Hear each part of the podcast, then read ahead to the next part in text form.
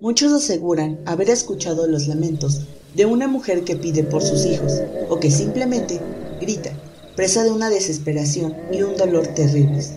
Se le ha visto caminar por pueblos y veredas, seguir al cauce de los ríos y desvanecerse en el centro de la Ciudad de México.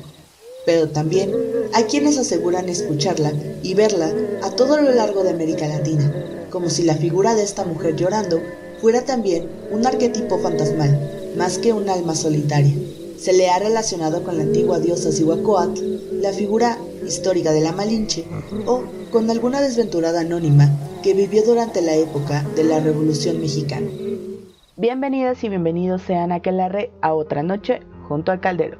Yo soy Paola y en esta ocasión hablaremos acerca de una antigua leyenda que si eres de México o Latinoamérica seguro conocerás en alguna de sus variantes.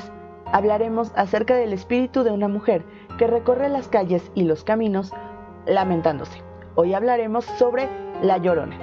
Antes de empezar, me gustaría agradecerles como siempre por el apoyo que brindan a este proyecto. Recuerden que pueden seguirnos en todas nuestras redes sociales como Junto al Caldero. Y a mí me pueden seguir en Instagram y Twitch como des-caro. Suscríbete si aún no lo has hecho y también síguenos en tu plataforma de podcast favorita. Ahora, sin más preámbulos, estacionen sus escobas, acérquense a la hoguera y comencemos.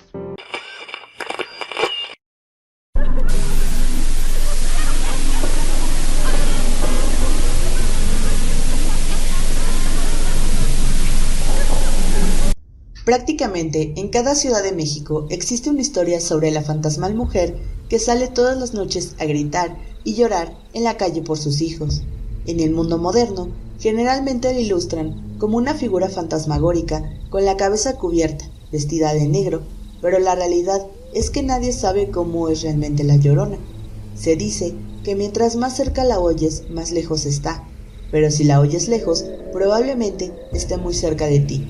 Suele aparecerse cerca de lagos, ríos, charcos profundos y agua corriente, lo cual explicaría la variación de sus apariciones en la actualidad en la ciudad, puesto que el paisaje ha cambiado bastante del que era en la época prehispánica. También explicaría su presencia constante en el centro histórico o en Xochimilco, donde aún hoy hay canales y en otras partes donde solía haber cauces de ríos.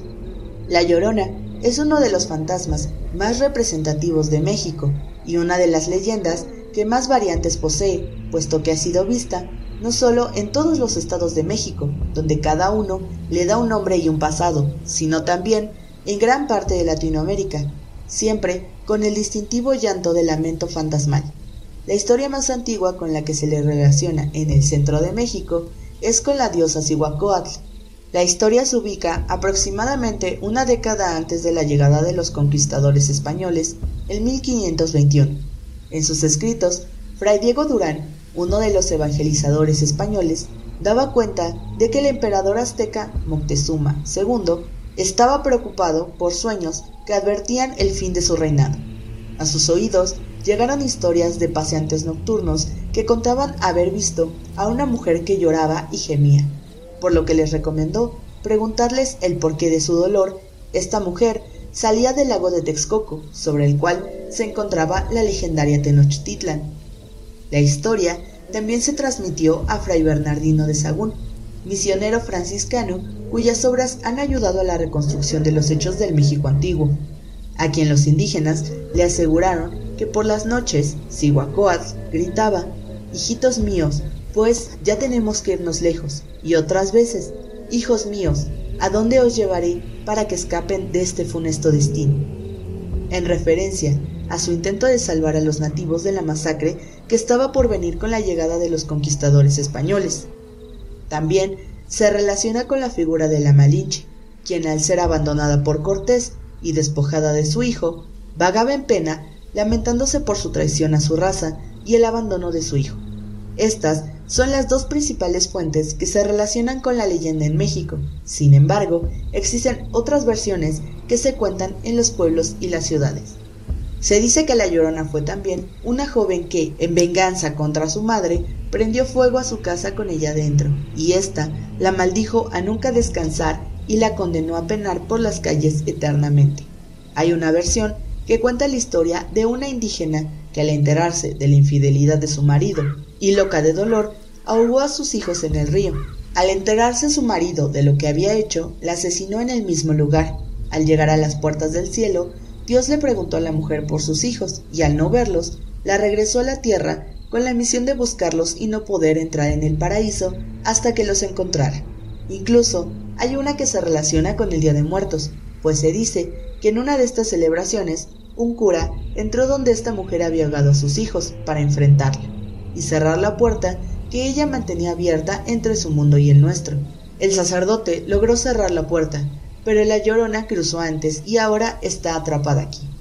Existen muchas variantes, tantas como lugares en los que se le ha visto o escuchado, siempre con la constante de ser una mujer que mató a sus hijos, a su bebé o a su madre, por el dolor de un abandono o una infidelidad de su marido, y que ella se suicidó después.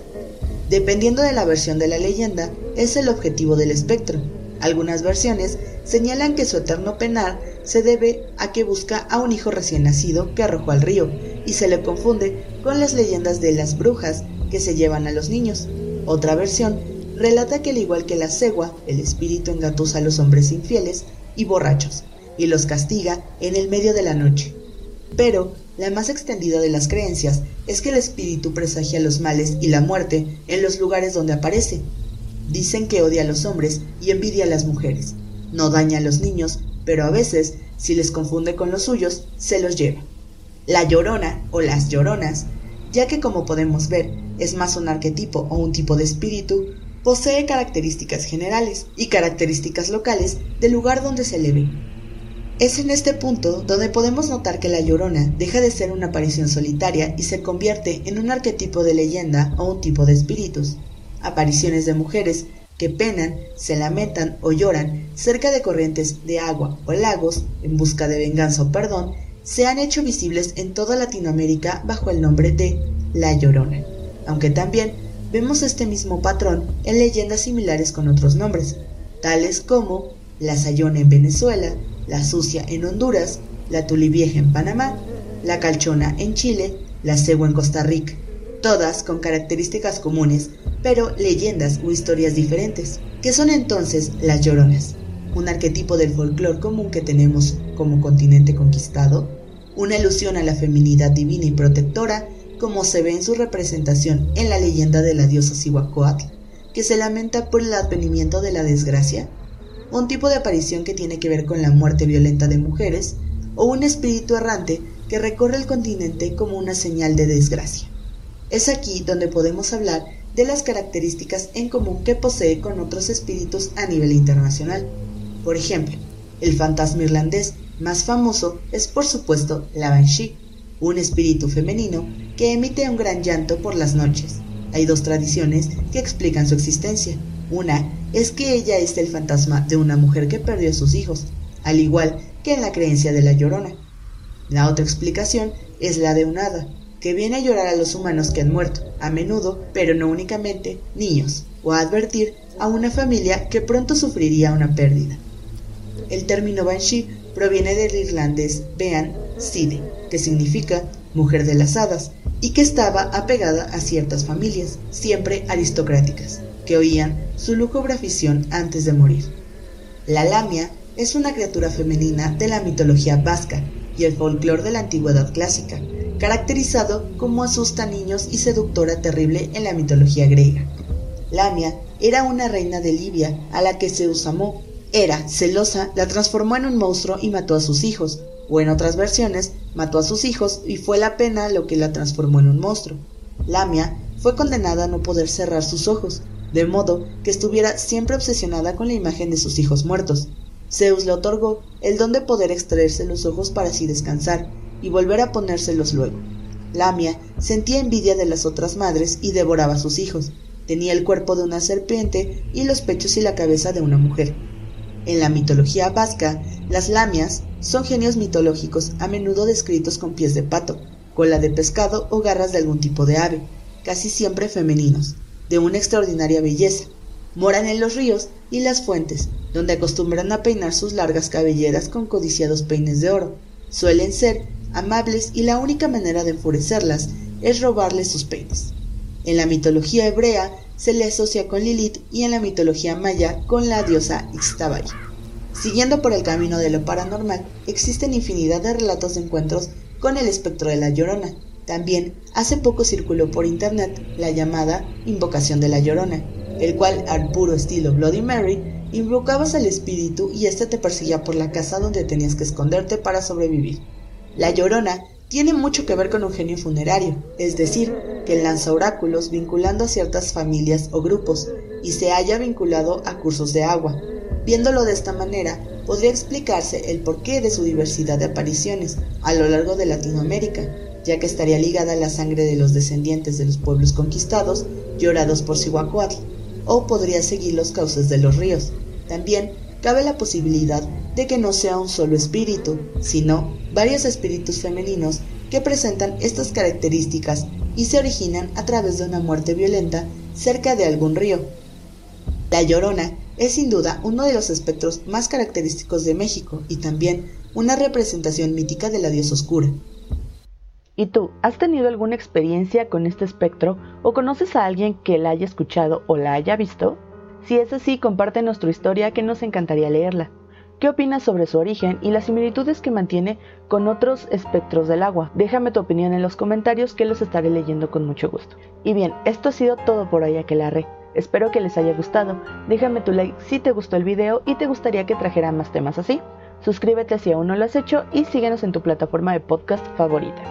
Recuerda que puedes encontrarnos en nuestras redes sociales como Junto al Caldero y a mí en Instagram y Twitch como des-caro. Los links los encuentras en todas las descripciones de nuestros videos. Muchas gracias por llegar al final del video y por acompañarme esta noche. Nos veremos en otra noche junto al caldero. Hasta otra.